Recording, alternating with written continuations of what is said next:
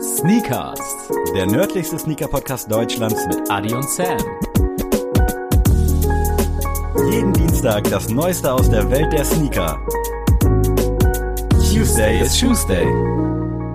Leute, ich hoffe, ihr habt die Weihnachtstage gut überstanden, ihr habt unseren Adventskalender gut überstanden, ihr seid wieder in Lohn und Brot und habt Bock auf Sneakers, denn wir sind jetzt wie gewohnt jeden Dienstag für euch am Start.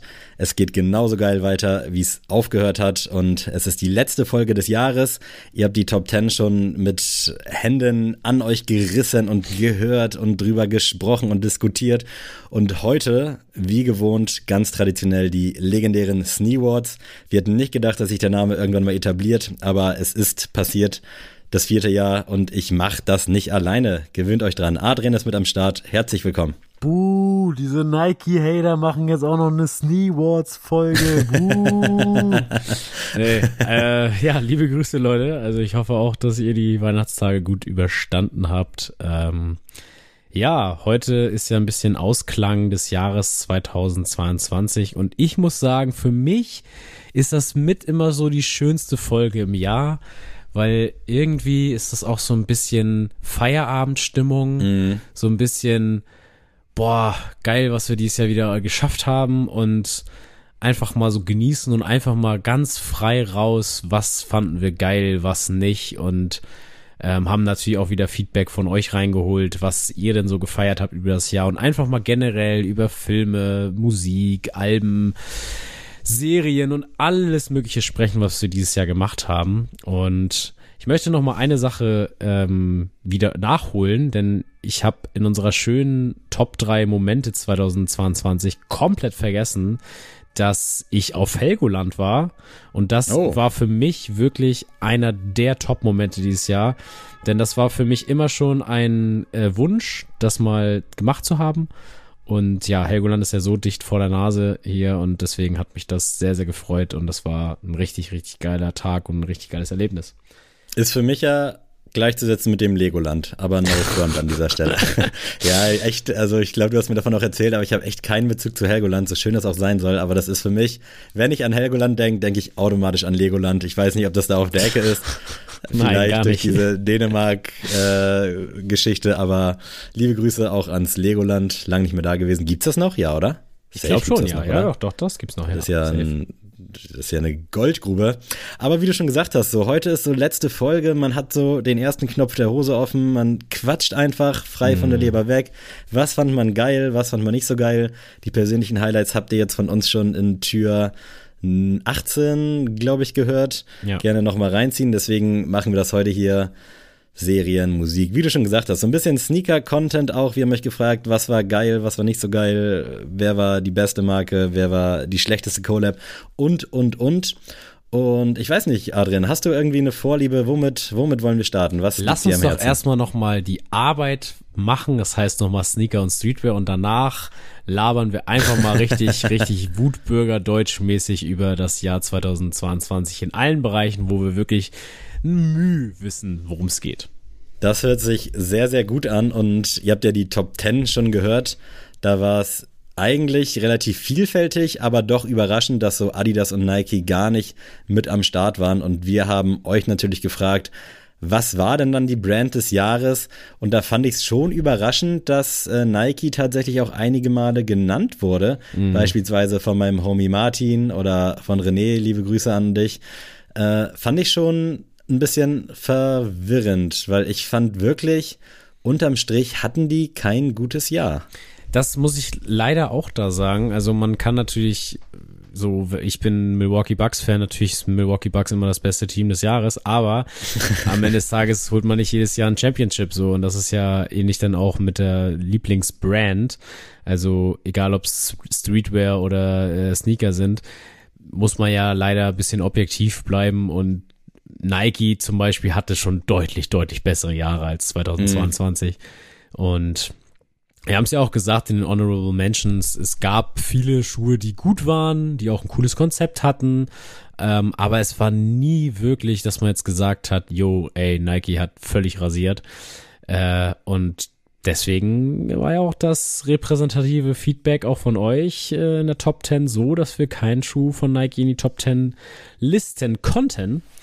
Ähm, so deswegen für mich muss ich wirklich sagen, und ich weiß, Leute, ihr kennt es fast gar nicht mehr anders bei uns, aber für mich war die Brand des Jahres New Balance. Und das wurde auch fast schon, außer die paar Ausnahmen, wirklich einstimmig fast schon genommen als Brand des Jahres. Ja, was die wieder dieses Jahr hatten, ich glaube seit 2019 reden wir eigentlich jedes Jahr, wie krass New Balance war. Und ja, die haben einfach wieder vieles, wenn nicht sogar fast alles richtig gemacht. Ich wüsste auch nicht, was die aktuell so ein bisschen vom Thron stoßen könnte. Also die haben Legacy, die haben geile Modelle, die führen neue Modelle ein, manche mehr erfolgreich wie den 327, manche weniger wie diesen XC90 heißt er, glaube ich, der auch damals mit Casablanca Paris kam. Aber mich hat's da auch wenig überrascht, dass ihr tatsächlich alle auch für New Balance quasi gestimmt habt oder uns das geschickt habt. Das war wirklich äh, sehr, sehr viel. Mar von Wandschrank-Vibes hat sich für New Balance entschieden. Der gute Kein Haarkerl, der sowieso eine relativ krasse New Balance-Sammlung seit neuestem nicht, aber jetzt seit den letzten Monaten hat. Gaubenkopf auch mit New Balance am Start. Ich kann sie hier gar nicht alle so vorlesen. Also das ist schon wirklich erschreckend, aber im positiven Sinne, was da so abgeht. Erschwert uns allen natürlich auch äh, so ein bisschen die Sachen für Retail zu bekommen. Konkurrenz belebt das Geschäft und wenn alle jetzt auf New Balance gehen, dann ist es natürlich auch ein bisschen negativ, aber dadurch, dass wir so eine geile Community sind, helfen wir uns natürlich gegenseitig und ich glaube, am Ende kriegt jeder was ab. Und was ich auch sehr überraschend fand, dass Adidas zum Beispiel gar nicht genannt wurde, aber Saucony, Kangaroos, Mizuno unter anderem mit stattgefunden haben. Das hat mich wirklich ein bisschen überrascht. Jordan war natürlich auch mit dabei. Ich glaube, man aber muss aber auch mal dazu sagen, man muss ja jede Brand auch für ihr Standing nochmal sehen und ich finde zum Beispiel Adidas hat halt so ein hohes Standing und so ein Prestige, dass man auch 2020 da nicht unkritisch reflektieren kann und nicht sagen mhm. kann, ja, Adidas im Vergleich zu anderen Jahren war das ja doch top. Nee, war es halt leider nicht. Es war schon deutlich besser als jetzt vielleicht auch 2020 oder so. Aber auch da, Adidas hat schon deutlich, deutlich größere Sternstunden gehabt. Und man ist, finde ich, auf einem guten Weg bei Adidas. Das kann man auf jeden Fall sagen. Also mir haben da viele mhm. Sachen, viele Generalities auch sehr gut gefallen. Aber es ist nicht so, dass man jetzt wirklich sagt, boah, die haben jetzt Alarm gemacht. Ich glaube aber auch, ich weiß es natürlich nicht, aber ich glaube, dass Adidas äh, da sich langsam was wieder aufbaut und dass das auf jeden Fall knallen kann in den nächsten Jahren. Ich hoffe es mir auch. Ähm, aber das nur so als kleiner Take am Rande. Wir haben euch nämlich auch, das hat mich dann wieder überrascht, nach den besten Collabs gefragt. Und da ist der Name Adidas tatsächlich zwei, dreimal gefallen, unter anderem auf dem Samba mit Wales Boner oder auch über Bad Bunny mit dem Forum, nehme ich mal an, von Lasse. Das fand ich dann tatsächlich ein bisschen überraschend äh, aber völlig legitim tatsächlich, weil Kollabo-Partner technisch, da gab es natürlich einiges. Da habt ihr auch viel Travis genannt, viel Joe Freshgoods, Jound, glaube ich, mit am häufigsten. Darüber braucht man, glaube ich, fast gar nicht sprechen. Concepts zusammen mit Nike SB, aber wir haben ja auch zum Air Max Day äh, drei Air Max Ones bekommen. Die habe ich gar nicht mehr auf dem Schirm beispielsweise. Also die sind bei mir mhm. wie ausgelöscht. Äh, aber war definitiv eine geile Collab und ich glaube, Concepts und Nike, das passt noch. Das finde ich auch tatsächlich, wenn ich jetzt kurz mal so drüber nachdenke, am solidesten und am erfrischesten, glaube ich, aktuelle Nikes Collabo Range, oder? Jein, weil ich zum Beispiel jetzt einen Lobster in Orange nicht dazu zählen würde, weil äh, der Orange Lobster ist auf jeden Fall ein cooler Schuh, so wie die anderen Lobsters auch. Aber ist das jetzt innovativ, einfach nur eine neue Farbe rauszubringen? So, das, das, das auf jeden Fall nicht, da gehe ich mit, aber auf der anderen Seite hat man sich das ja auch erarbeitet, ne? Ja, natürlich, aber wenn man jetzt mal den Vergleich zum Beispiel zu New Balance und Jound sieht oder generell Jound, die haben ja auch mit Essex zusammenarbeitet und so, die haben viele verschiedene, auch bei uns in das, in das äh, Top 10 des Jahres, haben es ja geschafft, äh, mit zwei verschiedenen Marken sogar in die mhm. Top 10 zu kommen und sogar sogar die Top 5. Das bedeutet, das finde ich ist höher anzusiedeln, als zu sagen, das hört sich jetzt läppisch an, soll es auch ein bisschen, was wir nochmal die siebte oder achte Farbe von einem Lobster rausbringen. So, weißt du, wie ich meine? Natürlich hat man sich das aufgebaut, natürlich ist das Storytelling und der Schuh cool, aber ich möchte nur damit sagen, dass Jound, finde ich, schon mehr bessere Arbeit geleistet hat, als jetzt Concepts in dem Falle. So. Da bin ich auf jeden Fall bei dir, aber wohin die Frage abziehen sollte, wen siehst du gerade bei Nike so Kollabo-Partner technisch äh, da oben am Start? Also Jown und Nike wird nicht passieren. 2023 kann alles passieren, aber Travis, hier hat sogar jemand Off-White gesagt, liebe Grüße an Luis, das war ja eine Katastrophe oh, dieses Jahr, ja, nee, wobei Geschmäcker natürlich verschieden sind, aber sonst, wen hat Nike denn aktuell noch so in seinen Reihen, wo man irgendwie was erwarten kann. Und da finde ich Concepts halt als erstes zu nennen. Ansonsten, wenn ich jetzt das Jahr mal so durchgehe. Ja, es ist, es ist irgendwie eine spannende, spannende Phase bei Nike. Also ich glaube, für die ist das jetzt nicht so cool, dass es so spannend ist, aber äh, ich meine auch, wenn man jetzt, jetzt mal ausweitet auf den NBA oder Sportmarkt, da dass dann Kyrie Irving zum Beispiel jetzt nicht mehr in der Brand ist und so. Mhm. Ich finde, dass irgendwie so ein richtiger Typ fehlt mit richtig Strahlkraft, der nicht Travis Scott heißt. Und auch gerade im NBA-Kosmos muss man sagen, man hat einen Janis Antetokounmpo, der super ist, aber das ist nicht der coole Sneaker-Guy, so. Mhm. Und man muss auch ehrlich sein, auch wenn ich Janis liebe und auch seine Schuhe liebe, die sind halt für den Court gedacht. Ja. Genauso LeBron James. So natürlich ist das ein Riesentyp, aber ist LeBron James jetzt der Streetwear-Fashion-Typ, äh, den ihr jetzt als Inspiration für eure Outfits nimmt? Ja, natürlich nicht. So, mhm. das ist meinetwegen der zweitbeste Basketballer aller Zeiten, aber er ist auf gar keinen Fall ein Fashion-Idol. Das ist er nicht. Und deswegen fehlt so ein wirklich ein richtig cooler Typ, finde ich, der einen geilen Schuh macht, der auch auf, äh, ja, wieder auf, auf der Straße wieder stattfinden kann. Und da muss ich sagen, muss Nike auch wieder diesen Move bringen. Gucken wir uns mal ins Archiv. Wir bringen mal wieder ein Penny raus, was ich auch cool finde, aber ähm, auch wenn man sieht mit Comme des Garçons zum Beispiel, haben die auch ein Foam Parset gemacht. Foam Parset finde ich super, aber Foam Parset ist halt auch ein sehr alter Schuh, so. Mhm. Ähm, und da fehlt mir wirklich die Innovation in Bezug auf Silhouetten und in Bezug auf Collabo-Partner. Wo ich relativ viel Hoffnung reingesteckt habe, war tatsächlich die Billie Eilish Collab, weil ich finde, die hat einen freshen Style, die ist ein bisschen erfrischend, auch wenn sie vielleicht gleichzeitig so ein bisschen langweilig ist, aber die Air Force, die da kamen, die haben mich gar nicht rausgeholt. Bei den Klamotten, da wurde der Swoosh dann einfach mal um 90 Grad gedreht, anstatt irgendwie auf 180 Travis-mäßig. Sehr, sehr ermüdend, sehr langweilig. Du hast es gerade schon angesprochen, Air Penny 2 Stussy Collab jetzt gerade noch rausgehauen mit Social Status. Also da ist ja zumindest ein bisschen was passiert was glaube ich auch Potenzial hat. Also generell so die Nike Stissy Sachen, die waren früher auch wesentlich beliebter. Also der Air Max 2013 war es glaube ich, der rauskam. Der ist ja jetzt noch in der Sneakers App erhältlich. Davor hatten wir irgendwie Air Forces. Na klar verkauft sich das easy, gerade wenn es einfach so ein Creme Sand Colorway ist. Aber da finde ich auch, muss Nike ein bisschen aufpassen, dass die anderen nicht so ein bisschen weglaufen, denn ich sehe da wirklich abseits von Travis es geht jetzt nicht nur um den Hype und die Sachen werden sich verkaufen, aber ich sehe da aktuell nicht so, so viel Action, wie es vor drei Jahren meinetwegen war oder als wir hier mit dem Podcast gestartet haben. Da sah das alles noch ein bisschen anders aus. Äh, nichtsdestotrotz freue ich mich tierisch, dass dann eben bei New Balance oder bei Essex mit Jound gearbeitet wird. Hier wurde noch New Balance und Kiff genannt. Mhm. Essex und Awake, nach wie vor eine Herzensangelegenheit von mir. Und da muss ich hier nochmal kurz eine Story droppen. Ich habe nämlich endlich bei Vinted den Essex Gel Cayano 5 360 mit Awake in diesem grünen Colorway gefunden. Allerdings in Größe 42. Wieder allerdings auf den Bildern ist er ein 43.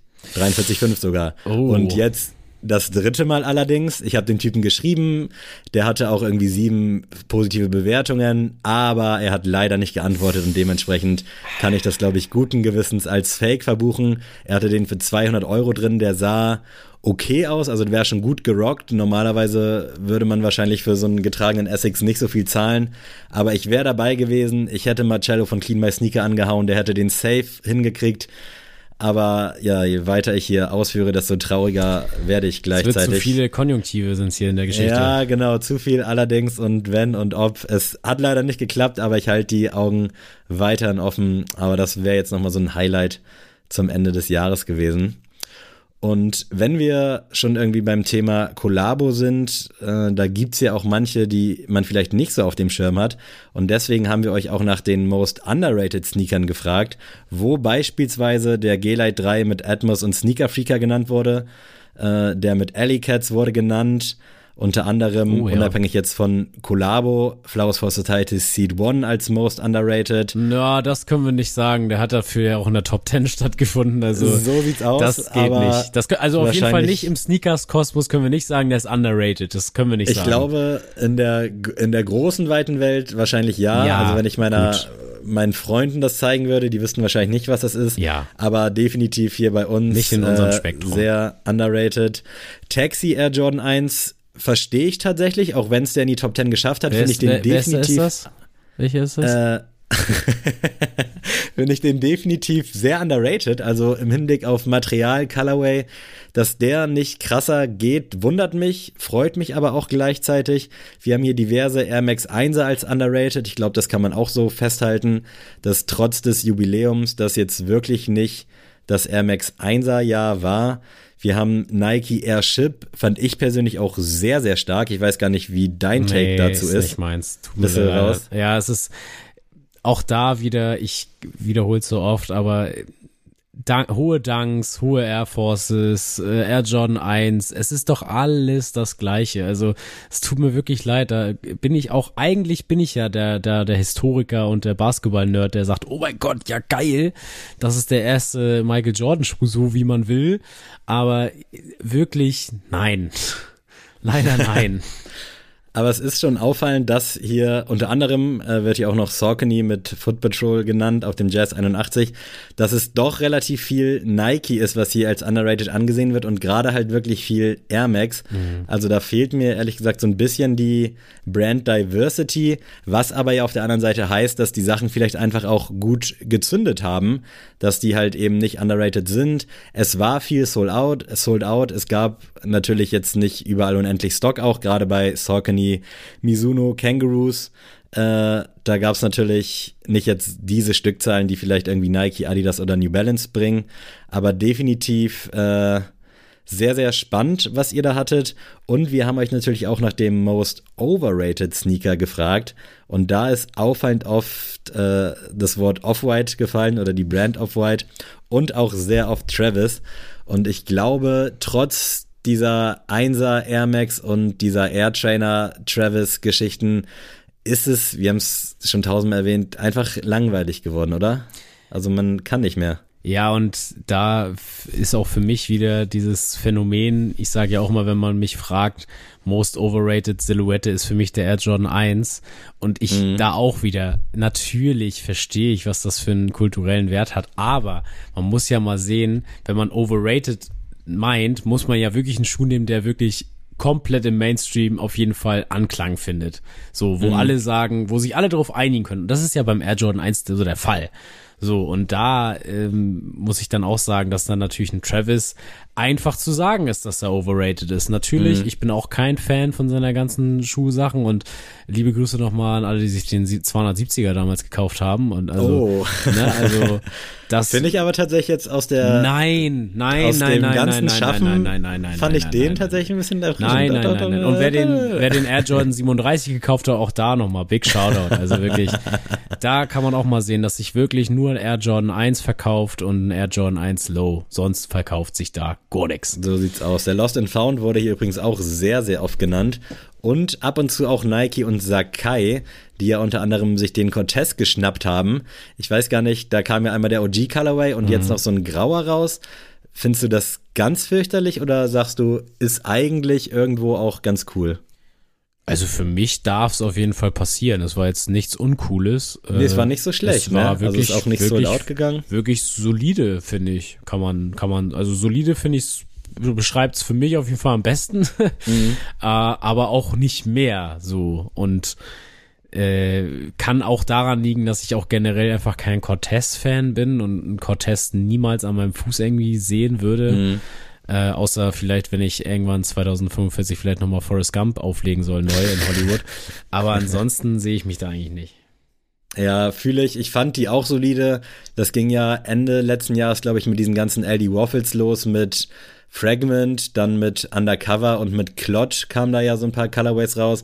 Dann jetzt auf dem Cortez. Also ich muss sagen, ich finde das, was sie machen, eigentlich cool, weil es waren alles frische, neue Sachen halbwegs. Und auf so einem Cortez zu spielen, den du jetzt auch schon tausendmal gesehen hast, den neu zu entwickeln, finde ich tatsächlich eigentlich wirklich für das, was es dann war, gut gemacht. Also ob man es gebraucht hätte, sei mal dahingestellt. Mhm. Aber ich fand die Ausführungen sehr geil.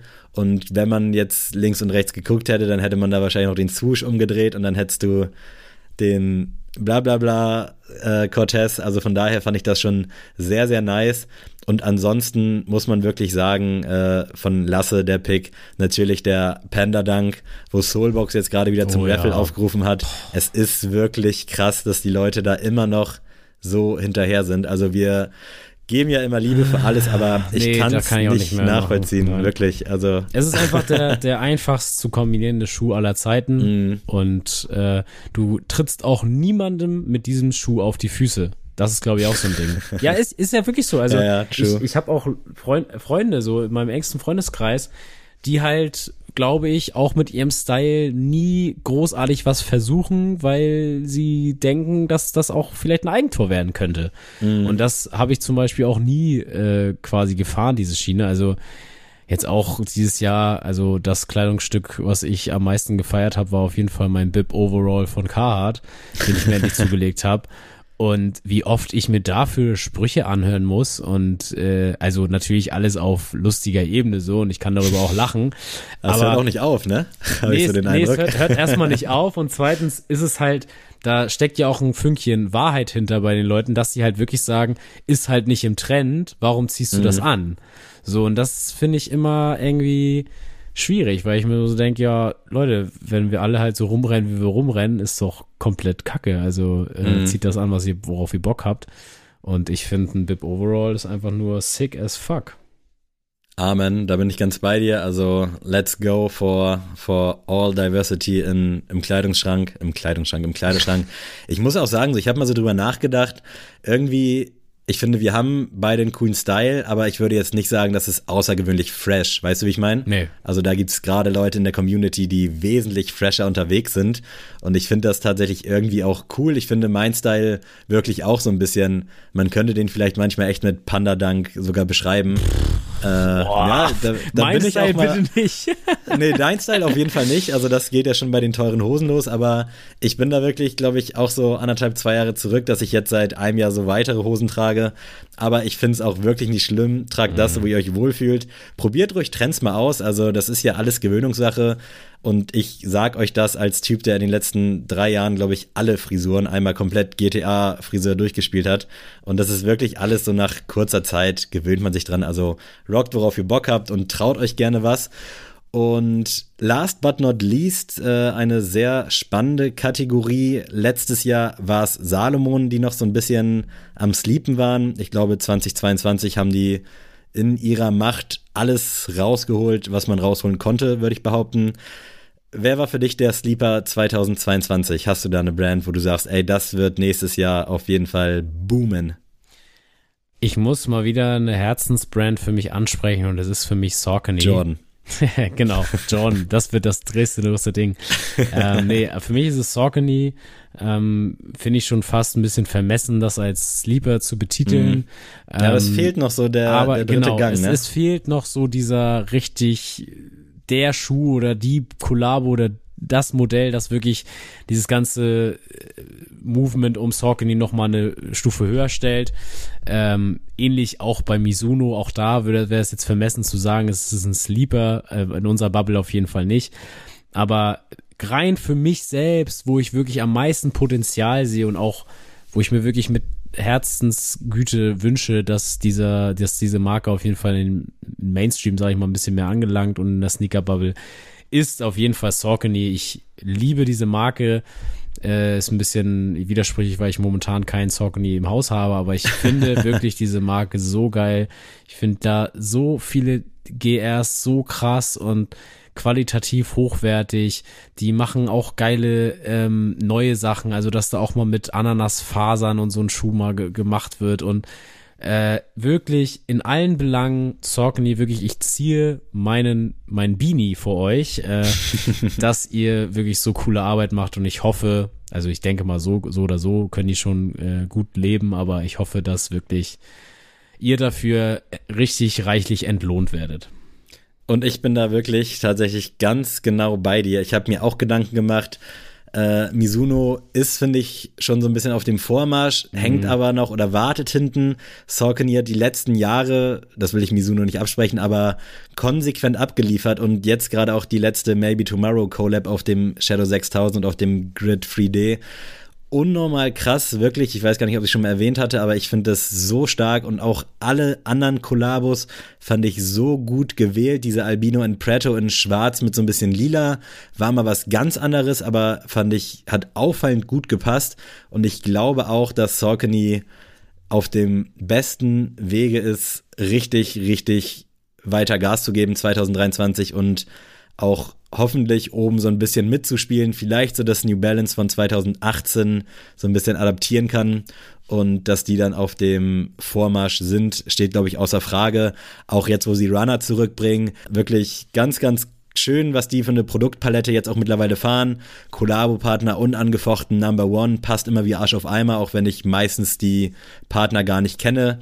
Umso schöner ist es ich habe ja immer Saucony so ein bisschen äh, mit Kahoo gleichgesetzt. Ich muss sagen, Kahoo hat mich 2022 nicht so abgeholt, obwohl es immer grundsolide war. Also ja. es war alles gut, aber da hat mir dann wirklich noch ein bisschen mehr gefehlt, wo ich dann auch sage, ich bin jetzt bereit, das sind qualitativ sehr, sehr gute Schuhe, aber 140 Euro in die Hand zu nehmen ja. für irgendwie ein Aria 95 oder sonst was. Deswegen sehe ich Kahuda mittlerweile so ein bisschen stark ab, also abgehängt von Saucony, bisschen weiter hinten, aber wirklich Saucony 2022 grandios, 2023 wird, glaube ich, umso geiler. Also definitiv let's go. Und ich muss sagen, ich freue mich auch auf weitere Kangaroos, Kollabos. Da ist nämlich 2022 auch sehr, sehr viel Gutes passiert. Aber Saucony ist, glaube ich, wirklich der Sleeper of the Year und das wird crazy und wir freuen uns, wir freuen uns. Schauen wir mal, was wird, was wird. So nämlich. Ja, Leute, wir gehen jetzt mal über in das Jahr abseits von Sneaker und Streetwear. Was gab's 2022? Und vielleicht mal vorne ab ein Thema, was wir hier und da mal ausspielen und auch eine coole Doppelfolge, wie ich finde, dieses Jahr gemacht haben zu Sneaker in Film, Movie Star. Einfach mal gucken, Sammy, was war denn dieses Jahr im Kino los? Warst du im Kino? Was hast du gesehen? Was kannst du den Leuten empfehlen? Ich habe es mir vor der Aufnahme kurz überlegt, so was ging eigentlich filmtechnisch bei mir 2022 ab und ich bin wirklich peinlich berührt, dass ich es wieder nicht geschafft habe, dieses Jahr ansatzweise solide ins Kino zu gehen. Mhm. Und es ärgert mich so extrem. Und da bin ich jetzt auch ehrlich so knallhart, dass ich da wirklich das einfach meiner Freundin in die Schuhe schieben muss, ah. weil die einfach nie Bock hat. Oh. Ich habe wirklich so oft gefragt, ob wir nicht das gucken wollen, wollen wir nicht das gucken. Wir hatten Anfang 20 22 auch eine Goto-Kinofilme, auf die wir Bock haben. Mhm. Da habe ich mich, glaube ich, für Black Phone. Es kann sogar sein, dass ich Uncharted damit reingenommen habe und wahrscheinlich noch irgendwas anderes. Und ich habe nichts bisher davon gesehen, auch nicht gestreamt. Ich habe meiner Tante zum Geburtstag Black Phone auf Blu-ray geschenkt, habe den aber selber nicht geguckt. Das heißt, ich weiß gar nicht, ob der jetzt gut war oder nicht. Und ich kann mich nur daran erinnern, dass ich dieses Jahr im Kino äh, Doctor Strange 2 geguckt habe. Ich und weiß nicht, ob sowas. wir, also, sorry, also wir waren, ja, das ist nämlich. Also dann gebe ich mir sowas. Der Film war auch gut, so keine Frage aber sonst wirklich nichts im Kino zumindest geguckt. Hier und da natürlich auch so mal ein paar Filme, aber wirklich nichts so, dass ich jetzt mit Stolz irgendwas erzählen könnte. Und es regt mich so hart auf. Also ich habe ja meine Weihnachtsfilm-Session durchgezogen, aber hat auch nur vier Tage geklappt. Für diejenigen, die sich nicht erinnern können, ich habe gesagt, ich gucke jeden Abend einen Weihnachtsfilm, um in Weihnachtsstimmung zu kommen ja, hat genau vier Tage funktioniert und dann war das Thema wieder durch. und es regt mich einfach so krass auf, The Batman lief, du hast den hier mehrmals empfohlen, du hast ihn mir privat empfohlen. Ich habe es nicht ins Kino geschafft. Ja, gut, kann ich verstehen, dass Lara sich das vielleicht nicht unbedingt geben will. Dann lief der Ewigkeiten auf Sky, mhm. wofür ich seit einem halben Jahr 30 Euro im Monat zahle, weil ich mir dachte, okay, du guckst ein bisschen Bundesliga und du hast hier auch Sky Cinema Paket, du guckst wieder geil Filme, endlich. Da läuft manchmal mhm. was, das bei Netflix dann erst 30 Tage später kommt. Eigentlich völlig unnötig. Und da lief so lange The Batman, war so lange sogar auf der Startseite und ich faules Stück habe es nicht geschafft, mir diesen Film reinzuziehen.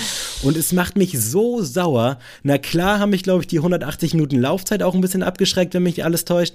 Aber dass ich das nicht geschafft habe. Mm. Und es gab Momente, wo ich es geschafft hätte, wo Lara mal nicht da war. Mm. Aber ich ziehe mir dann lieber 80 TikToks rein über irgendwelche Pokémon-Theorien. Das regt mich selber so krass auf. Vielleicht könnt ihr es gerade nachvollziehen. Oh, aber vielleicht, um hier mal ein bisschen Abwechslung reinzubringen, du warst ja, glaube ich, zumindest mindestens doppelt so oft wie ich im Kino, oder? Tatsächlich, also ich wollte tatsächlich mehr ins Kino gehen. Äh, es hat hier und da dann mal nicht gereicht und tatsächlich jetzt kann ich auch noch nichts Neues zu Avatar 2 sagen, weil ich bis jetzt zum Zeitpunkt der Aufnahme noch nicht den Film geguckt habe. Äh, was ich aber auf jeden Fall noch machen werde, also wird das auf jeden Fall ein weiterer Film auf meiner Kinoliste dieses Jahr. Ich habe dieses Jahr gesehen, halte ich fest, Tod auf dem Nil, The Batman, Morbius, Fantastische Tierwesen, Dumbledores Geheimnisse, Elvis, Nope und Megalomaniac. Das waren alles die, im Kino oder die generell? Hab ich, die habe ich alle im Kino gesehen. So. Junge, Alter, musst du mich hier so in die Scheiße reiten und so fertig machen? ähm, also ich Alter. muss, um mal ein kleines Update zu geben, Tod auf dem Nil hatte ich so high expectations, weil ich das Buch gelesen hatte von Agatha Christie, ist halt auch ein Klassiker, gibt auch schon einen Film dazu. Ähm, wirklich nach dem Buch dachte ich, ich habe noch nie so einen krassen Krimi-Thriller gelesen und äh, dann hat der Film mich komplett enttäuscht. Also es war super, super scha äh, schade. Ähm, wer Mord im Orient Express mochte, kann den trotzdem mal eine Chance geben. Ich, wie gesagt, war nach dem Film sehr enttäuscht. Dann The Batman für mich, Spoiler Alert, Film des Jahres bisher, weil ich, wie gesagt, Avatar 2 noch nicht gesehen habe, deswegen kann ich dazu noch nichts sagen, aber Batman hat mich wirklich sehr krass abgeholt, weil die Stimmung einfach eins plus mit Sternchen ist. Ähm, es ist einfach, ja, wirklich das, was man sich als Batman-Fan so wünscht. Es ist mal eine andere Seite von Batman. Es ist nicht der Batman, den wir aus den Christopher Nolan-Filmen kennen, der halt schon ja alles durchgespielt hat, quasi, der äh, jeden fertig macht, der ihm im Weg kommt, sondern halt einen etwas jüngeren Batman, der halt noch so ein bisschen sich ausprobieren muss. Und das hat mir sehr, sehr viel Freude gemacht. Es ist sehr, sehr viel Gewalt auch dargestellt ähm, und sehr viel handgemacht. Also gerade auch so Cineasten wie wir beide werden da auf jeden Fall auf Ich kann mich da nicht kommen. mehr zu zählen. Äh, Sorry, stimmt. ich bin kein Cineast mehr. Äh, auf jeden Fall wirklich richtig, richtig stark. Ähm, ja, Morbius und Fantastische Tierwesen kann ich euch nicht unbedingt empfehlen tatsächlich fantastische Tierwesen. Ich kann euch nichts zu diesem Film mehr sagen. Ich habe alles vergessen. Und also ich kann mich wirklich an nichts mehr erinnern. Und ich hatte eigentlich auch da wieder so viel Bock, weil ich dachte, oh geil, wieder so ein bisschen Harry Potter-Feeling mit Hogwarts. Äh, Pustekuchen, wirklich. Ich kann euch nichts dazu sagen. Es wird wahrscheinlich gezaubert im Film. Mehr kann ich euch wirklich jetzt nicht mehr äh, geben. Ja, Elvis war ein schönes Biopic, obwohl auch da viele Schwächen, aber ich fand gerade die Musikeinlagen fand ich ziemlich, ziemlich cool. Ähm, nope, kleiner Sleeper, weil kleiner, äh, oder was heißt kleine, große Empfehlung an euch. Ähm, wirklich hat mich sehr, sehr abgeholt. Meine Freundin saß neben mir im Kino, hat mich so angeguckt und dachte so, also wenn ich dich nicht kennen würde, würde ich diesen Film niemals gucken. äh, und sie konnte auch wirklich nicht verstehen, warum ich nach dem Film den Film so grandios fand. Ähm, ich kann es auch aus ihrer Perspektive verstehen, aber Leute, wer sich ein bisschen mit Filmen und so auskennt und da ein bisschen auch vielleicht ein bisschen was Abstrakteres mag, der sollte sich Nope auf jeden Fall angucken. Und dann zu guter Letzt war ich bei Megalomaniac äh, mit meiner besten Freundin auf dem Fantasy Filmfest und Megalomaniac ist ein belgischer Horrorfilm, über einen äh, Massenmörder, also tatsächlich über einen realen Massenmörder und dazu aber eine fiktive Geschichte, weil der Massenmörder wurde nie ge geschnappt, so. Es gab so eine Mordserie in Belgien in den 80ern, glaube ich, Ähm, ich glaube, ich glaube 25 bis 30 Frauen oder sowas ähm, wurden damals ermordet und äh, wurden dann irgendwie an Straßenrand, sag ich mal so, danach verfrachtet. Und ja, dazu gab es dann eine fiktive Geschichte quasi zu den Kindern dieses äh, Massenmörders. Und das hat mich wirklich sehr krass mitgenommen, weil das war im Kino wirklich mal eine ganz andere Erfahrung, weil ich solche Filme gucke ich sehr gern, ähm, die halt wirklich mal über die Stränge schlagen, wie zum Beispiel ein Martyrs oder ein High Tension oder sowas, wenn ihr damit was anfangen könnt. Und der Film hat mich wirklich gefordert im Kino, weil ich die ganze Zeit dachte so, boah, das mit dieser Bildgewalt und was die Musik und da alles anstellt mit dir, ist wirklich vom anderen Stern wirklich gewesen im Horrorfilmbereich. Also unbedingt angucken, Megalomaniac, falls der irgendwann mal hier verfügbar sein sollte, äh, ist wirklich für einmal gucken, Wahnsinn. Ein weiteres Mal würde ich den nicht nochmal gucken wollen. ich muss dir wirklich ans Herz legen, du hast ja auch noch Facebook, oder? Ja. Da gibt's so eine Horrorfilmgruppe, die ist echt nice. Da sind zwar wirklich auch diverse Ullis drin, die da wirklich, also da posten täglich ungefähr 30 Leute rein und mm. empfehlen sich gegenseitig Sachen. Und da sind wirklich manchmal auch sehr, sehr geile Filme dabei, die man so nicht auf dem Schirm hat. Und auch so ein paar Österreich-Dealer, falls man nicht jetzt mal bei irgendeinem Österreich-Shop bestellen will oder vielleicht jemanden in Eisenstadt sitzen hätte, falls man darauf zurückgreifen muss. Warum? können wir das mal jemand erklären, warum Österreich da so krass ist? Was ist denn da glaube, los? Ich glaube, die haben einfach keinen Jugendschutz oder sowas. Keine Ahnung. Ich glaube, denen ist das wirklich egal, was da mit den Kids passiert. Aber ich weiß noch früher immer, falls du dtm.at kennst, ja, das so ein Mail-Order-Ding. Natürlich. Das ist echt Goat-Seite, wie oft ich da bestellt habe und dass das auch so einfach geht. Also, also wirklich, Deutschland, Alter. Vielleicht kann uns wirklich unser Außendienstler mal aufklären, aber also liebes Österreich, also was war denn, was ist denn da eigentlich los im, im Thema äh, FSK und sowas? das ist wirklich krass. Man kann es aber wirklich nur beneiden. Ich habe jetzt hier nebenbei gerade mal kurz so meine Sachen durchgescrollt. Ich bin ja leidenschaftlicher Filme-Ausleiher auch bei Amazon, ja. wenn da so 99 Cent Tage sind. Da habe ich Anfang des Jahres The Ice Road geguckt mit Liam Neeson, mit meinem Dad quasi. Und der Film war geil. Ich glaube nicht, dass er dieses Jahr rauskam, aber der hat mich abgeholt. Und um hier nochmal diese Faulheit von mir zu unterstreichen mit so viel Ausrufezeichen. Ich habe mir im Oktober, wo Lara sogar weg war in Spanien, wir erinnern uns, habe ich mir drei Filme ausgeliehen. King Richard, The Northman und Everything Everywhere All oh, at Once. Oh, geil. Hast du geguckt? King Richard habe ich nicht geguckt, habe ich verpeilt. Oh. 30 Tage Zeit. Ich habe es innerhalb von 30 Tagen nicht geschafft, diesen Film zu gucken. Hat mich unnormal krass geärgert. Ist jetzt bei Netflix am Start, halb so wild. Dann habe ich mich aber für Northman entschieden, als Lara schon wieder da war. Und das war wirklich einfach nur scheiße. Also ich hätte gerne sogar die 99 Cent zurückgeholt von Amazon. Oh, ich weiß nicht, ob du krass. den gesehen hast. Nee, ich wollte den unbedingt gucken überall. Im, im Kino. Ja, ich nämlich aber auch. Das habe ich tatsächlich auch von diversen Kritikern gehört, dass der Film nicht gut sein soll. Deswegen habe ich dann auch Abstand genommen. Ich Leider, dachte, ja. also der war trotzdem noch gut bewertet von den Amazon Boys and Girls und dachte so, komm, 99 Cent, du wolltest ihn gucken, hatte auch irgendwie die Oscar-Verbindung im Kopf. Ich weiß gar nicht, ob der da wirklich nominiert mhm. war. Aber das war so ein Haufen Scheiße, dass ich den wirklich mit ganz viel äh, mit allem, was ich habe, nicht empfehlen will. Und Everything, Everywhere, All at Once. Ich weiß nicht, ob du diesen Film Nein, kennst. Ja, ich kenne ihn, aber ich wollte ihn immer gucken, aber ich wusste nicht wo. Genau, ich kannte ihn auch nur so vom Hörensagen, dann war er für 99 Cent im Angebot, war auch super bewertet, habe ich angefangen zu gucken, bin gar nicht hinterhergekommen, also das war so crazy und der Film der soll auch des Films.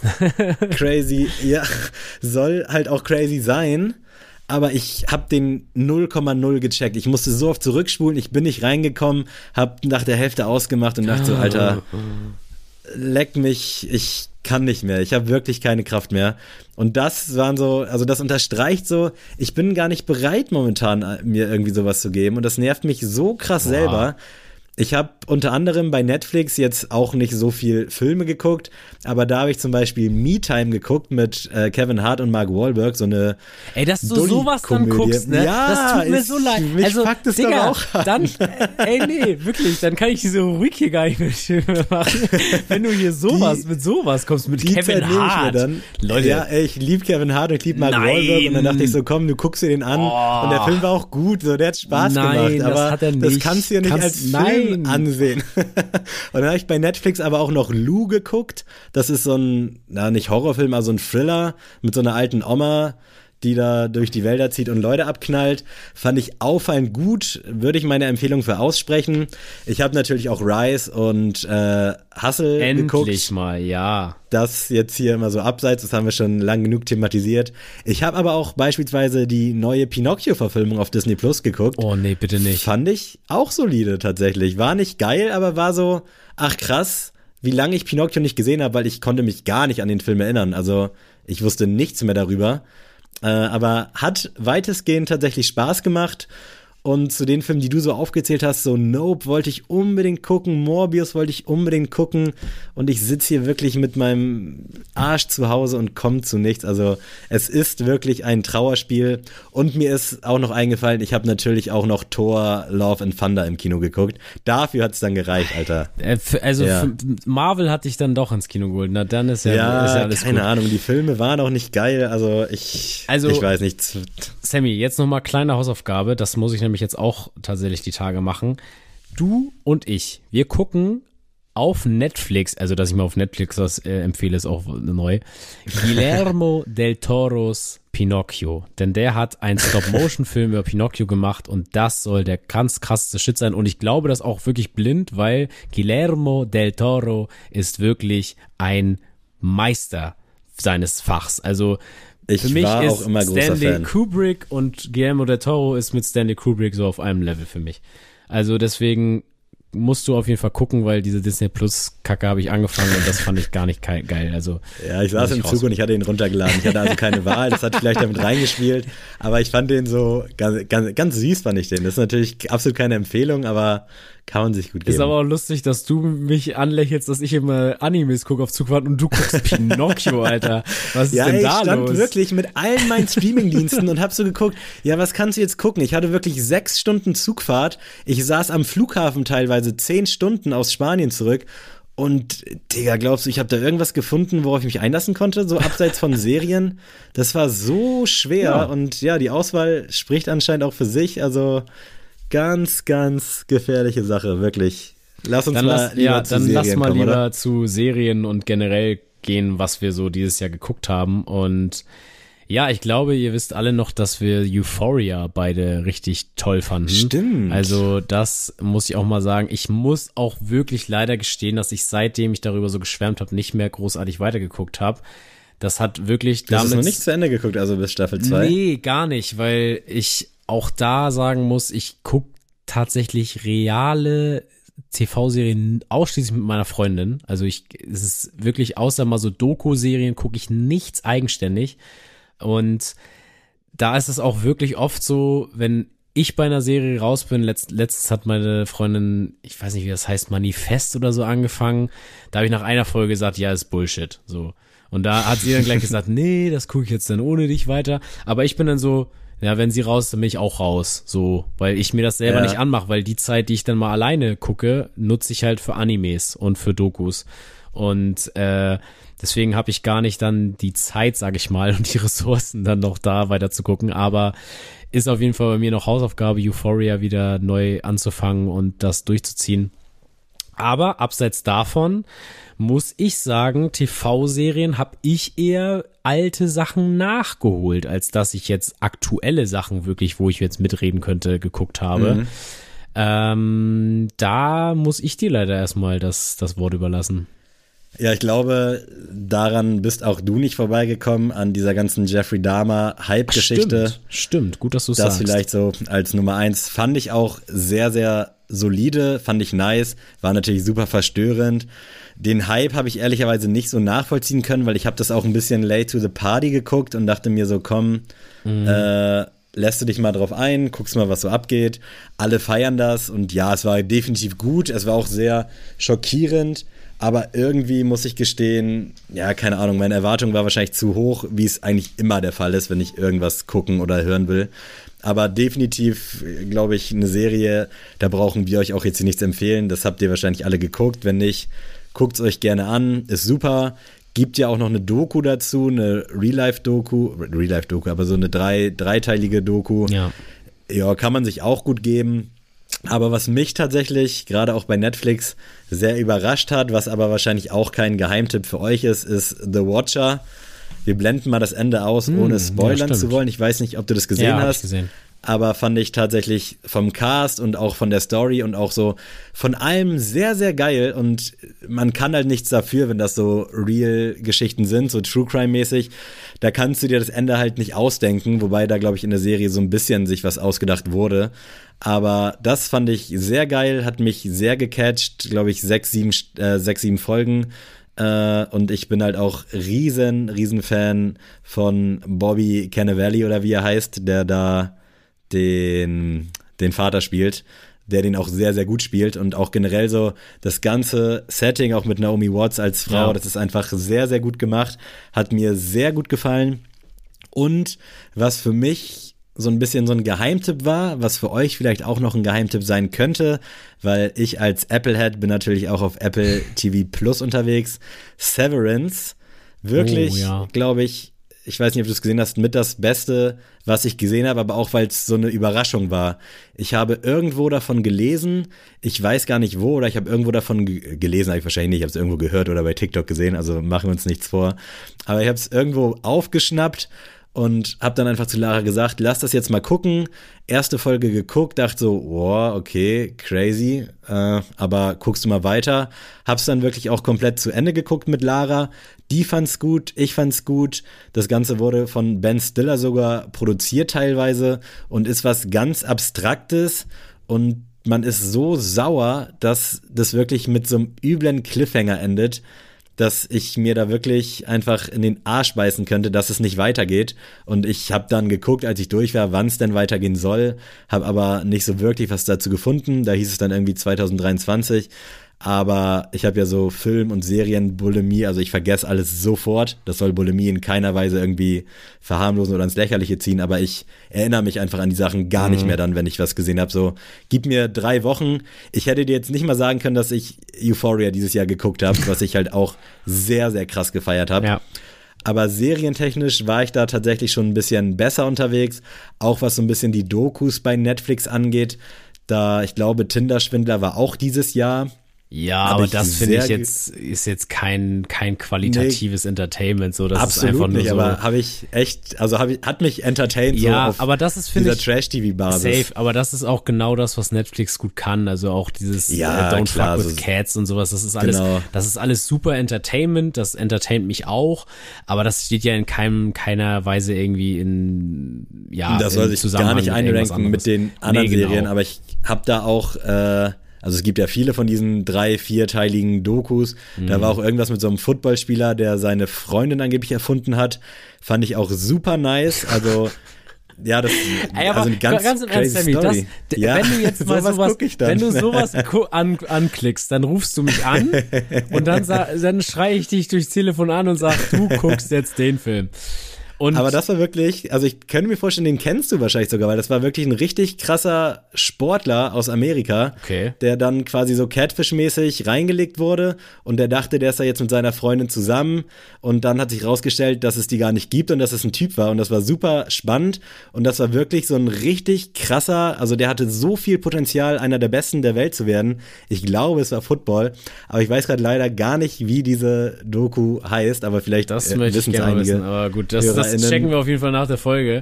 äh, Ich reich dir das nochmal weiter, Auf jeden Fall. sowas habe ich dann teilweise noch geguckt, aber sonst fand ich serientechnisch war ich ganz gut am Start. Ich habe ja auch immer die Disney Plus Sachen im Marvel-Universum verfolgt, aber das wurde mir nach der dritten Disney Plus Exclusive Serie schon zu viel mit Falcon und Winter Soldier. Mhm. Da habe ich dann ausgeschaltet. Ich habe Moon Knight noch geguckt, aber auch nur ungefähr drei Viertel. Das hast du vielleicht auch mitbekommen. Das war super krass.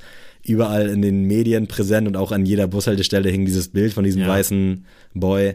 Aber äh, ansonsten, ich muss sagen, serientechnisch war ich da schon ein bisschen mehr auf der Höhe im Vergleich zu Filmen.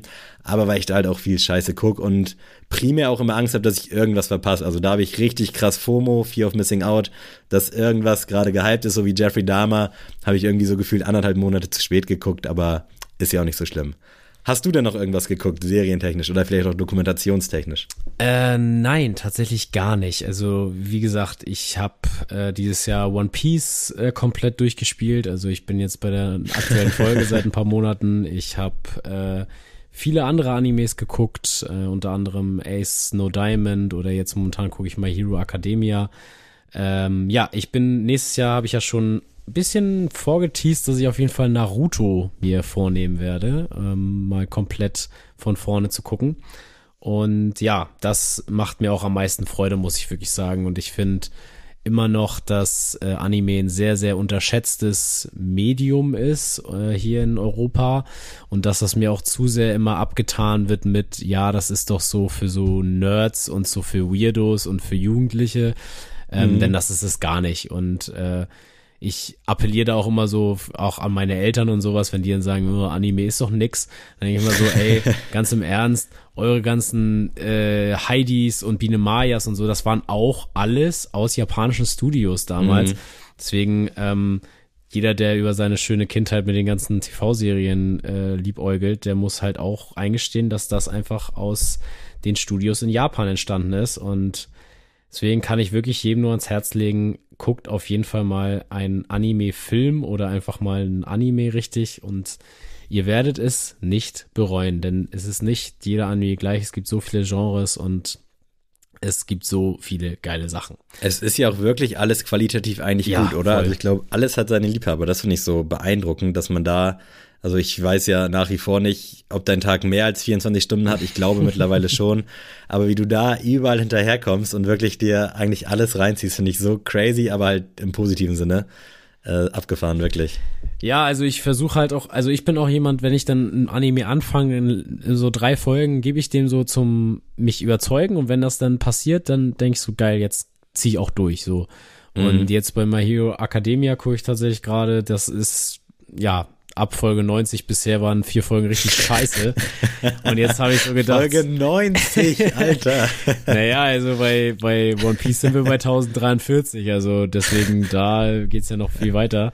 Ähm, ja, aber da bin ich momentan auch so am Hader mit mir, aber ich denke mir so, ach komm, 120 ist glaube ich die letzte Folge, das ziehe ich noch durch bis zum Ende und dann gehe ich mit Naruto ins neue Jahr. Aber ja, Leute, wie gesagt, ähm, das vielleicht zu dem, was wir so gesehen haben.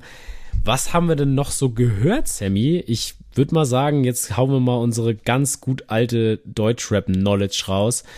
Ähm, du hast mich ja dieses Jahr mit einer Hausaufgabe ins Rennen geschickt, nämlich Mann beißt Hund von Oji Kimo zu hören. Und ich muss dir Im wirklich. Wortlaut hieß es, Adrian, bitte finde Oji Kimo gut. Ja, genau. Let's go. und ich kann mich noch richtig gut daran erinnern, dass ich ähm, Schulschluss hatte und ich eine Waschmaschine von meiner Mutter aus Neumünster abholen musste. Oder weil unsere hier kaputt war. Und ich so, ja, cool, jetzt fährst du eh den ganzen Tag Auto, dann ähm, machst du einfach mal Oji Kimo an. Und es war so auf ersten Metern genauso, wie ich Oji Kimo bis dato wahrgenommen habe, denn es war sehr schwermütig, es war sehr einfach schwere Kost, so kann man das ja wirklich beschreiben. Und dann habe ich immer mehr so auf die Lyrics geachtet und habe wirklich auf der Fahrt hin und zurück, glaube ich, dreimal Mann beißt Hund gehört. Und beim dritten Mal war ich komplett drinne. Also von Anfang bis Ende wirklich ein wunderbares Album, wirklich richtig stark. Kein Song, den ich da skippen würde. Ich habe tatsächlich auch dieses Jahr das Intro mal komplett im Deutschunterricht äh, analysieren lassen mit meiner Klasse. Und das Sehr war gut. wirklich richtig, richtig geil. Also Mann beißt Hund, wirklich, jetzt kann ich es auch schon mal droppen, ist für mich mein persönliches Album des Jahres. Ähm, unangefochten auch, obwohl auch da muss ich sagen, äh, für mich Flair und Basso Hengst mit CCN war auf jeden Fall ein guter zweiter Platz. Ja, also ich bin auch generell sehr happy erstmal, dass du jetzt auch im OG Kima, OG Kimo Fieber bist und auch, dass viele von euch tatsächlich äh, OG Kimo damit reingenommen haben. Äh, hat mich sehr, sehr gefreut. Unter anderem ist aber auch bei der Community CCN so ein paar Mal gefallen. Paul äh, wurde auch genannt, das neue Sido-Album. Also da war schon ein bisschen was dabei. Ich muss auch sagen, wir haben ja schon in unserem Spotify Rap Special darüber gesprochen, dass OG Kimo es da zwar nicht in meine Top 3, glaube ich, geschafft hat oder auch vielleicht nicht mehr in die Top 5, aber das Album ist wirklich nach wie vor geil, man mhm. kann sich's gut anhören und wenn ich jetzt so auf andere Alben von Anfang des Jahres vor allem mal so durchgucke und ich bin jetzt hier gerade in meiner Apple Mediathek und schaue da so ein bisschen, da ist wirklich nicht viel hängen geblieben. Also kein Casper, ich glaube, das kam irgendwann im Februar Boah, nee, raus. Das war für mich gar nichts. Äh, wobei das Album an sich definitiv nicht schlecht war in meinen Augen. Äh, ja, doch, ich fand's, nee, also es das, hatte so seine Momente. Das ist, nee, für mich gar nicht. Also es tut mir wirklich leid. Also ich Okay. liebe Casper, aber ich, und ich liebe die Songauskopplung, aber das Album war gar nichts für mich. Wirklich nichts. Ja. Leider, wirklich. Tut mir ich echt kann, leid. also es kommt nicht ran. Na gut, ich fand's besser als Lang lebe der Tod, aber Hinterland und XOXO und meinetwegen auch hin zur Sonne und das andere Ding, das ist schon besser gewesen, aber ich fand's, es war einfach ein solides Ding. Aber wie ich schon gesagt habe, so es hat nicht gereicht, dass ich es jetzt am Ende des Jahres noch Mhm. leidenschaftlich pumpe. Anders dazu beispielsweise das Bozza-Album Glücklich Unzufrieden, das höre ich tatsächlich heute noch sehr, sehr gerne, weil ich auch einfach großer Fan von Bozza bin. Gleiches gilt für Takt 32 mit sozialer Abwärtsvergleich, fand ich auch sehr, sehr starkes Album und wichtig ist für mich halt, dass ich das wirklich kontinuierlich das ganze Jahr lang durchhören kann. Das kann ich sehr, sehr gut. Das ist dann bei anderen Alben wiederum nicht der Fall, beispielsweise Edosaya war für mich 20 21, 2020 vielleicht auch noch so mit das Beste. Da habe ich das Polar-Album gar nicht verfolgt. Äh, Disaster hat mit Rolex für alle ein nices Album abgeliefert, aber hat mich irgendwie so ein bisschen verloren. Ich kann dir gar nicht sagen, woran es liegt. Da waren ein paar gute Hits drauf, aber irgendwie äh, hat es dann nicht so ganz gereicht. Neben OG Kimo, Album des Jahres, Fuck Sleep Forever für mich, der Team Fuck Sleep, Fuck Sleep Sampler. Meine Hörzahlen sprechen da für sich.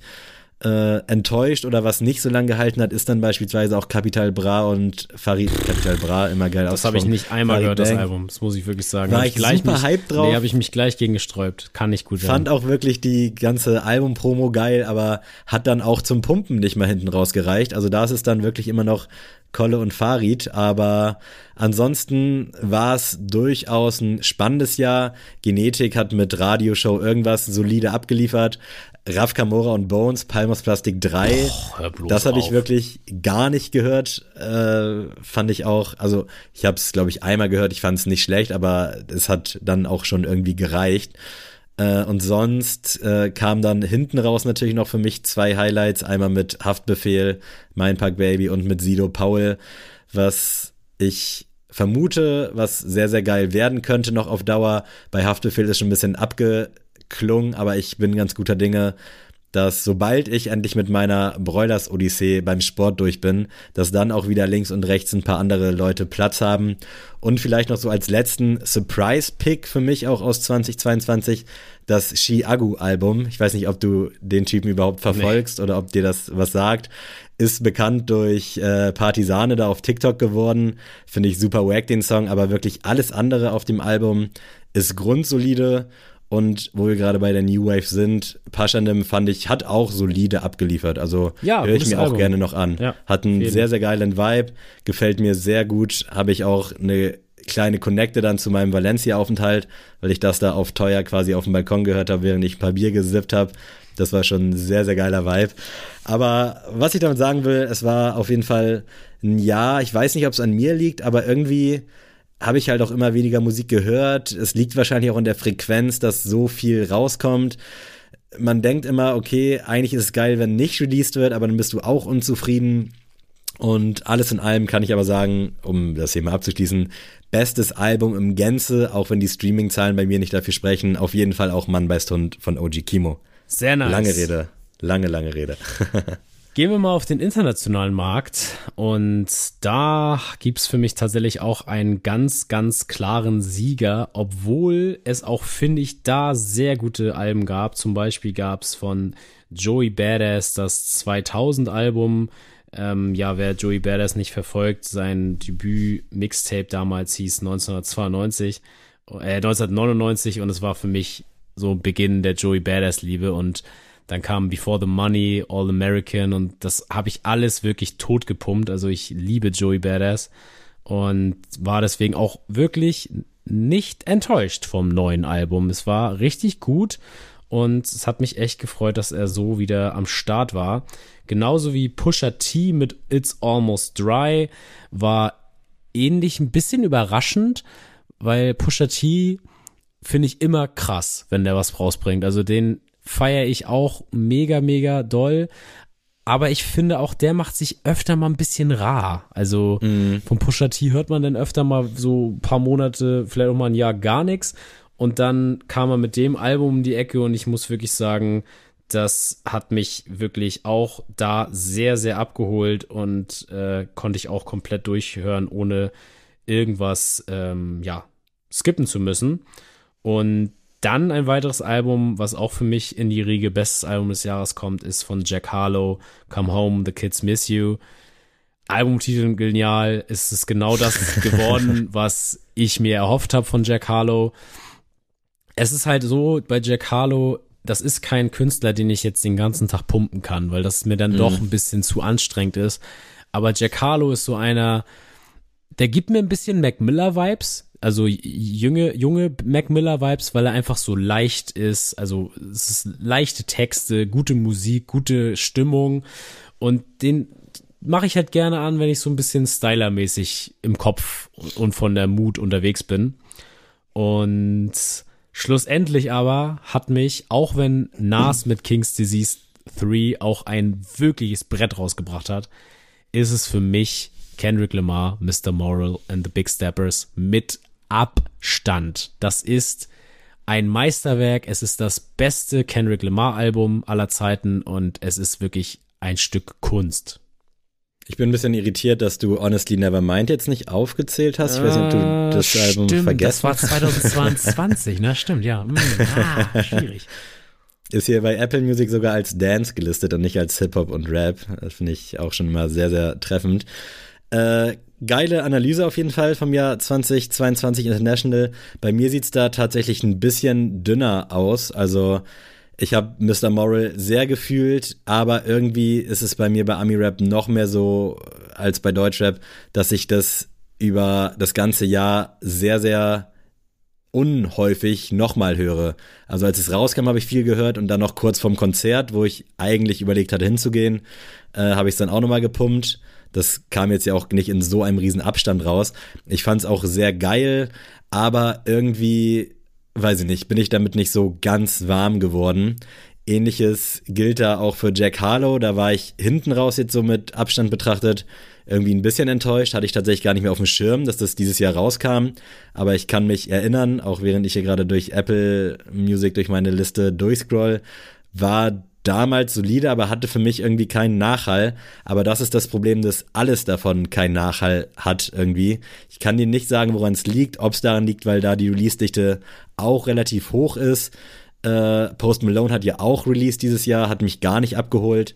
Nee, da natürlich. MGK war tatsächlich auch Anfang Aber das 2022. Ist, ja, gut, also wir haben jetzt natürlich Best Album international gesagt, aber es ist also für mich jetzt ja eher erstmal Rap-Schiene. eher so Und die das ist ja, ist ja Pomp, Aber- Punk, die Geschichte. Ja, da streitest du dich dann mit anderen Fans wahrscheinlich. Also da gibt's auch kein richtig und falsch.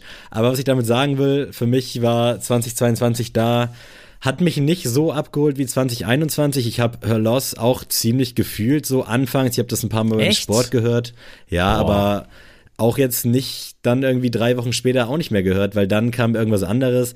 Ich habe auch das DJ Khaled Album gehört, das fand ich sehr grütze tatsächlich, aber muss hier vielleicht auch einmal kurz erwähnt werden an alle Fünfer-Liebhaber.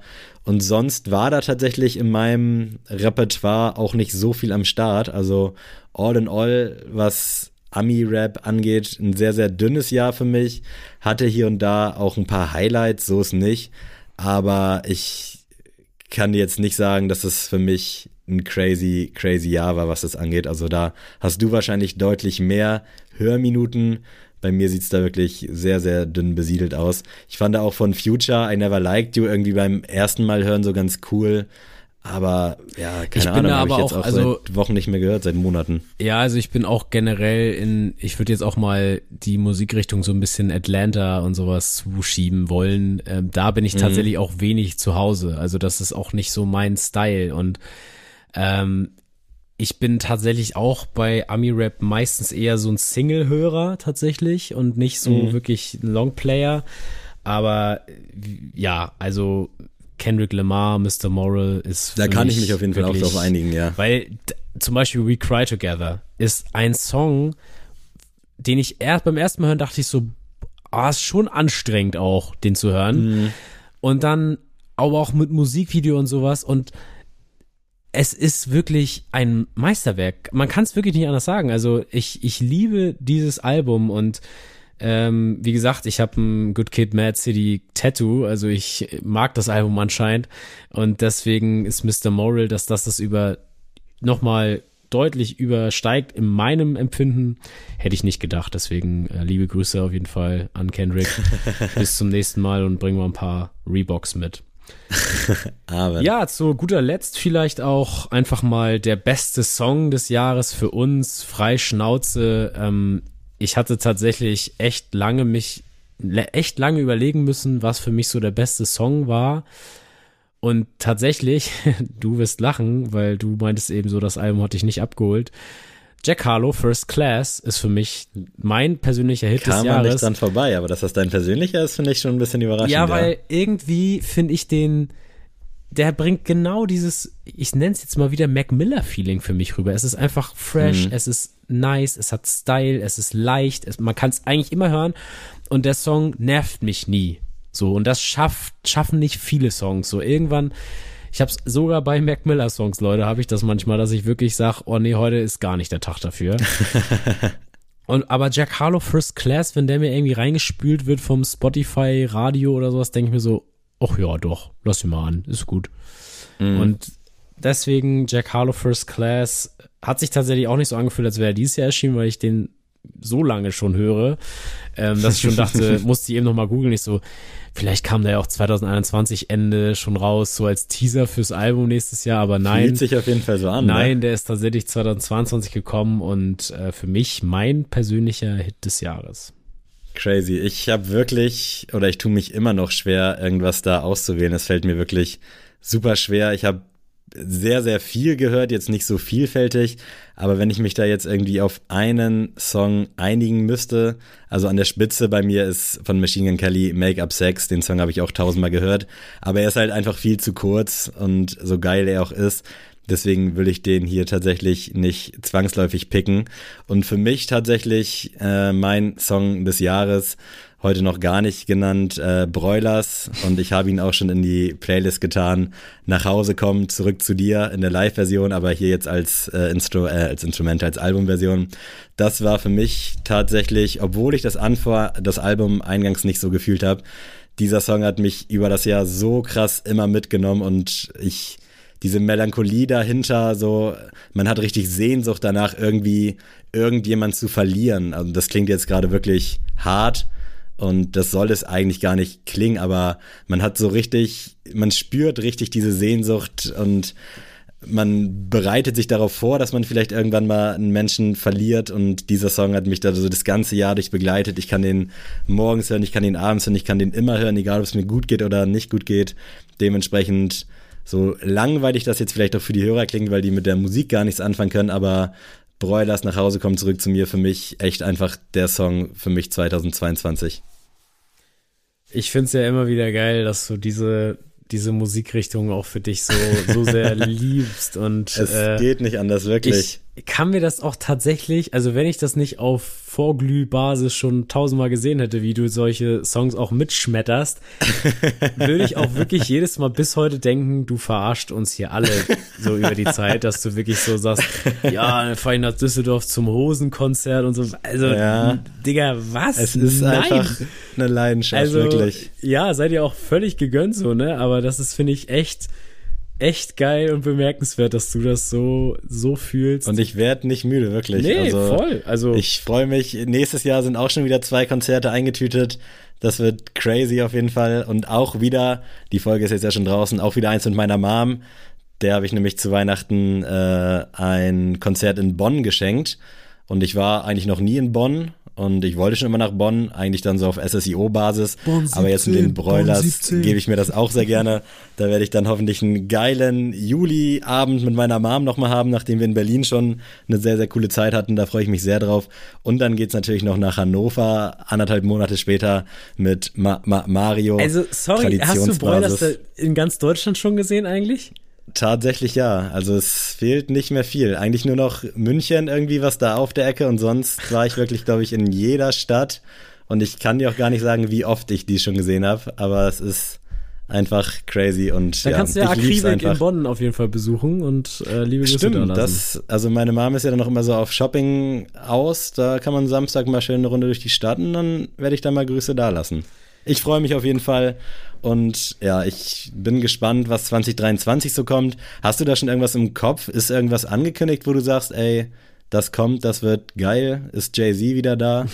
Was, was hören die Kids so? Also Tatsache bin ich momentan sehr egoistisch in meinem äh, Bild, denn ich möchte auf jeden Fall ein neues Vega-Album. Ich brauche ein neues Hm. Vega-Album und ich hoffe auch so ein bisschen, man, also diese ganz klassischen Deutschrap-Fragerunden, wo auch gern mal eigene Fragen gestellt werden, ähm, da hat Vega auch schon die Frage des Öfteren bekommen und er meint, er arbeitet dran. Und Vega ist ja auch nicht so jemand, der halt ein Jahr vorher ankündigt, jo, jetzt kommt ein Album, sondern es kommt auch manchmal so, ja, nächsten Monat ist es da. Mhm. Und deswegen hoffe ich, dass eigentlich release er ja immer nur in, in der Winterzeit. Deswegen entweder jetzt die nächsten zwei Monate noch oder ich muss wirklich bis nächstes Jahr um diese Zeit warten. Aber V, bitte, wenn du das hier hörst und ich weiß, du bist natürlich großer Sneakers-Anhänger, äh, bitte bring doch mal eine neue Platte raus. Also ich brauche neuen Stuff. Das wäre nice. Da würde ich mich auch freuen. Bei mir ist es tatsächlich so, dass ich in letzter Zeit wieder relativ viel Ali As gepumpt habe. Ich weiß gar nicht, ob du den Digga, fühlst. den habe ich das letzte Mal gehört mit Sammy Deluxe als Feature gefühlt. War auch eine gute Zeit bei Liebling. Ich habe das Label geschrumpft, aber nee, da pumpe ich in letzter Zeit diese Trilogie mit Euphoria und Insomnia und wie sie alle heißen. Finde ich sehr geil. Und da habe ich Bock auf einen neuen Scheiß, weil ich merke immer wieder so über die Jahre, dass der einfach nicht schlecht wird für mich.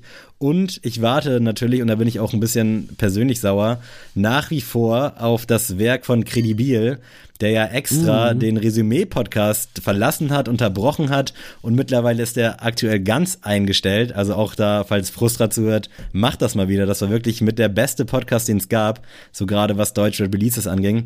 Und der hat halt den Podcast teilweise immer unterbrochen und war weg, weil er an seinem Album arbeiten wollte. Und jetzt ist hier bisher leider nur die Schwachstellen-EP jetzt noch Ende des Jahres rausgekommen.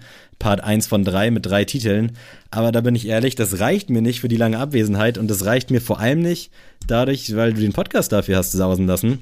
Dementsprechend, äh, ich hoffe, dass da von Alias was in dem alten Stil kommt und das Kredibil auch irgendwie was bringt. Da würde ich mich sehr, sehr freuen. Das sind so meine, meine Hoffnungen, wobei da glaube ich auch nichts angekündigt ist, so direkt. Aber es wird Zeit.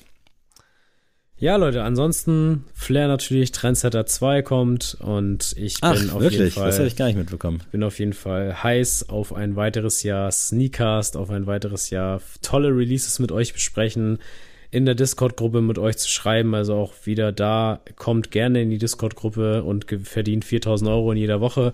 Ähm, und nee, ansonsten bleibt mir echt viel, nicht mehr viel zu sagen, außer rutscht gut ins neue Jahr, ähm, geht öfter ins Kino, ne? Ja, und check. Ist notiert, wirklich. Gut, und ansonsten, Freunde, bleibt mir wirklich dieses Jahr nichts mehr zu sagen. Ja, ich kann mich da nur anschließen. Ich glaube, ich habe es in den letzten acht Türchen schon gesagt, aber danke für 2022. Danke auch für 2023. Ich glaube, das wird noch mal krasser, noch mal größer.